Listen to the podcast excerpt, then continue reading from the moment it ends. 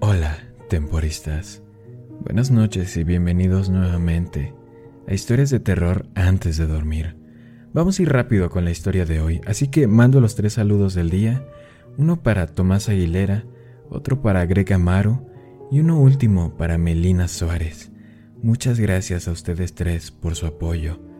El día de hoy les traigo una historia clásica, una historia que quizá muchos de ustedes conocen, así que prepárense, apaguen las luces, cierren las ventanas, tápense bien y comenzamos.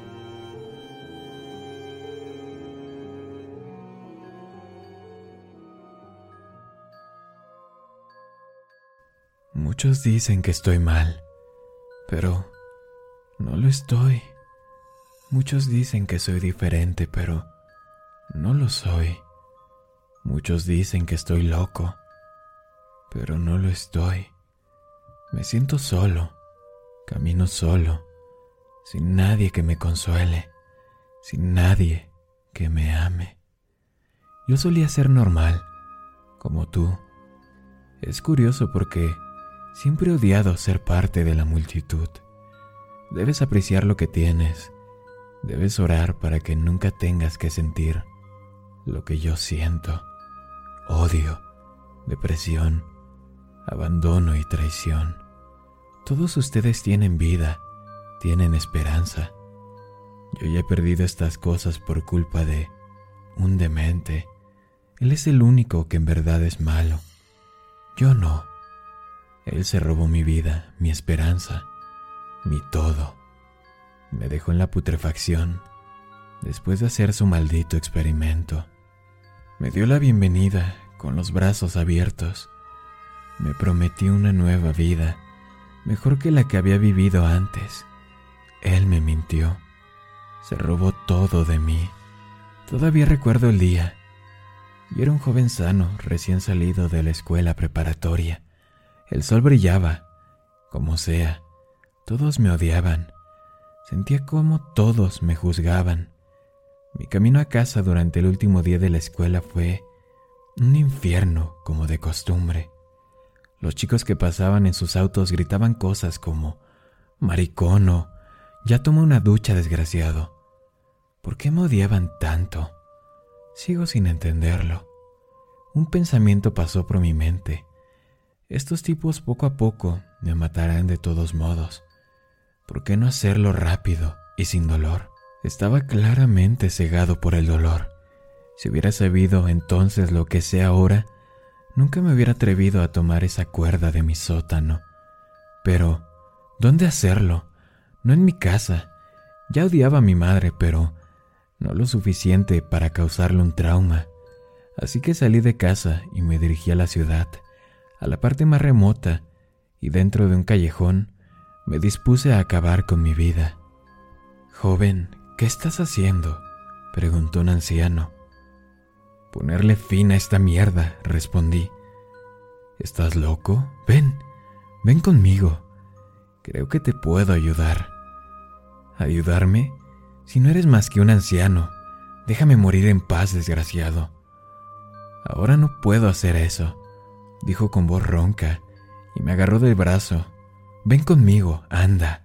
Cuando luché para zafarme de él, Tiró con más fuerza. Me caí y él volvió a sujetar mi mano y rápidamente me arrastró dentro de un edificio y cerró la puerta detrás de nosotros.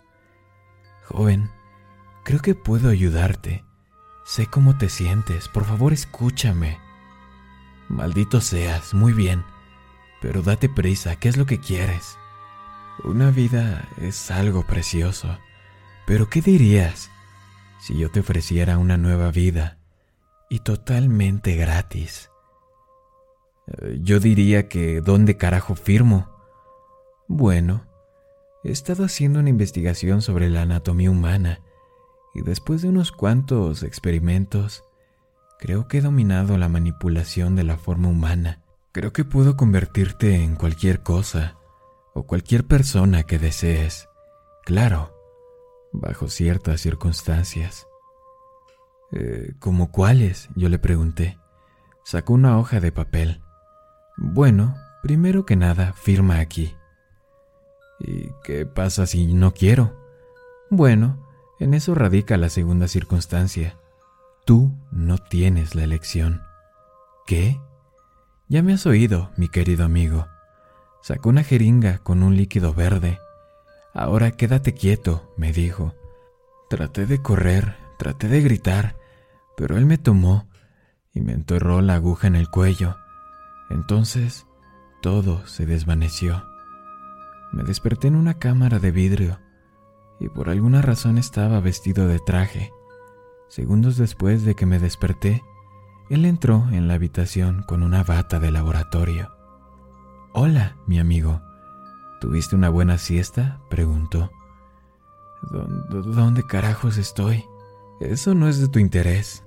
Todo lo que tienes que hacer es sentarte y dejar que me haga cargo de todo el trabajo. ¿Qué, qué carajos me estás haciendo, psicópata? Te voy a matar, desgraciado. Hijo, no te tengo miedo. Tú te vas a quedar ahí mientras yo hago historia. ¿Historia? pregunté.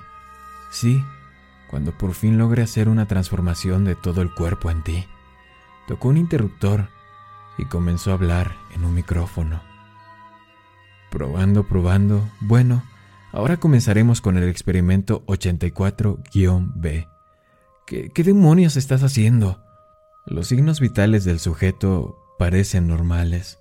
Su frecuencia cardíaca se ha disparado. Sin embargo, la actividad cerebral es alta y los niveles de insulina son normales. Déjame ir, maldito. Listo para comenzar con el experimento. Se dio la vuelta para accionar una palanca, activando primer nudo. Un rayo de energía comenzó a perforar mi cuerpo, rompiendo mi ser en pedazos. No podía gritar. Mi visión se tornó borrosa y de pronto estaba ciego. La apariencia del sujeto empieza a deformarse. Activación del segundo nudo. El dolor aumentó. Sentí como mi boca y mis ojos se cerraban. La cara del sujeto está completamente transformada. Activación B. Una sirena sonaba. Error, error. Él gritó. No, maldita sea. Su rostro y las extremidades no se han desarrollado plenamente. Tengo que abrotar el experimento. Lo último que escuché fue un gran estruendo. Me desperté, esta vez en los escombros de aquel lugar. Apenas podía ver. Era como si una pantalla de algún tipo me tapara los ojos. Sentía la boca como si hubiera sido cosida con aguja e hilo. No podía respirar, puesto que mi nariz se había cerrado también, pero de alguna manera no tenía la necesidad de respirar. Me levanté y mis brazos y piernas se sentían extraños. Me tomó casi un minuto volver a tomar el control sobre ellos. Entonces Comencé a caminar entre los escombros. Un ordenador destrozado yacía al lado de un pie desmembrado. Un rastro de sangre me llevó a un pasillo y después a una puerta. Podía oír ruidos. Abrí la puerta y vi a un policía levantar algunas cosas. Se dio la vuelta y me vio. Gritó y salió corriendo. Yo traté de gritarle que se detuviera, pero pero no pude hablar así que lo perseguí. A medida que corría, sentí como si mis piernas estuvieran cambiando, como si estuvieran creciendo mientras me movía. Pronto alcancé al policía y traté de tomarlo del hombro. Un tentáculo salió de mí y le atravesó el pecho. Me maldijo y cayó. ¿Qué carajos ha pasado? pensé. Miré el cadáver. Un agujero enorme se encontraba en su pecho no lo pude ayudar. Continué, siguiendo el rastro de sangre hasta que me encontré con el cuerpo del hombre. Él fue aplastado con una viga. Intenté levantarla.